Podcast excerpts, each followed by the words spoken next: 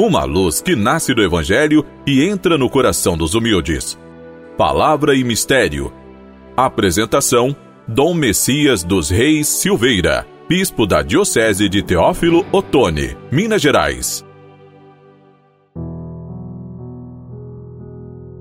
Amigo irmão, amiga irmã, hoje, dia 3 de janeiro, quarta-feira, o tema do programa é o amor que remove os pecados.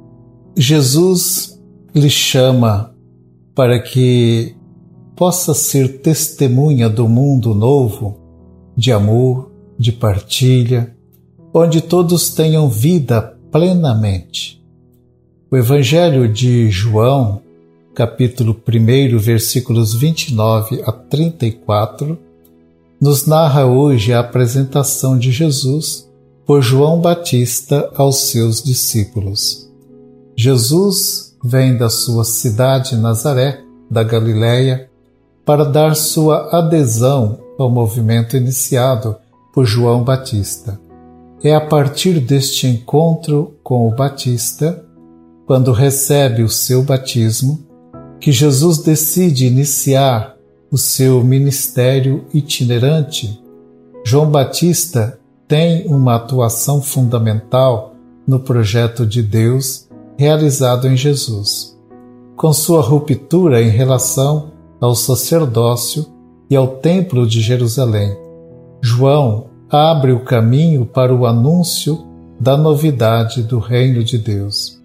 O batismo de João tinha características originais e um sentido profundo pelo que João se tornou conhecido como o Batista, enquanto as abluções de purificação com água, tradicionais entre os judeus, eram repetidas com frequência. O mergulho nas águas do batismo com João era feito uma única vez.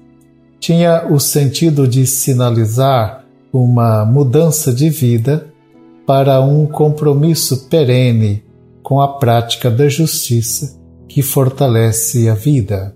Jesus assume o anúncio de João Batista, dando-lhe um novo sentido de atualidade e eternidade, identificando-o com o projeto de Deus de conferir vida plena e eterna à humanidade. Quando João Batista vê Jesus se aproximando, ele anuncia: Eis o Cordeiro de Deus que tira o pecado do mundo. Jesus é associado ao Cordeiro que era sacrificado pelos sacerdotes do templo, conforme os rituais de purificação da antiga lei. Acontece que quando Jesus vive o amor misericordioso que remove e perdoa os pecados, ele suscita a ira é, daqueles sacerdotes e termina sendo sacrificado por eles. João Batista declara que viu o Espírito descer do céu e permanecer sobre Jesus. É a revelação da divindade de Jesus e da divinização de toda a humanidade nele assumida, em todos os seus valores e em toda a sua dignidade. A libertação dos pecados se dá não pela prática de sacrifícios cultuais, mas pelo amor e pela prática da justiça, para que todos tenham vida. A presença de Jesus, Filho de Deus, entre nós, renova a nossa vida e nos impele ao empenho na construção do mundo novo possível de justiça e paz que o Deus da justiça e da vida seja acolhido em seu coração, encontrando alegria e paz no cumprimento de sua vontade. Amigo, irmão, amiga, irmã, o programa está chegando ao final.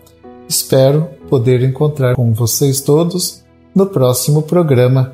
Fiquem com a paz e a bênção do Senhor.